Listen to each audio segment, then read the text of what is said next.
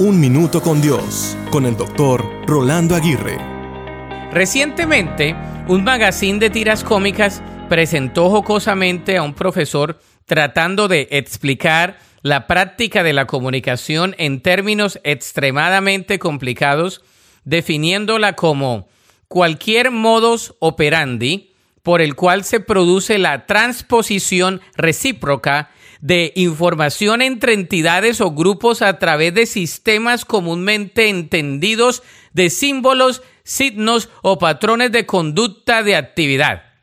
¿Entendiste esta definición tan complicada? Lo más probable es que no. Lo maravilloso es que Dios se comunica con nosotros de manera simple y clara.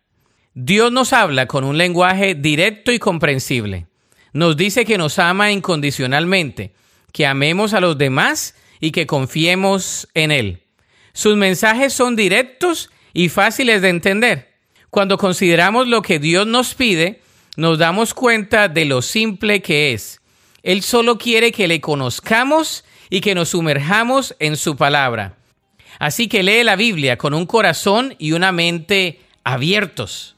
Cuando lo hagas, escucharás la voz de Dios clara y distintivamente.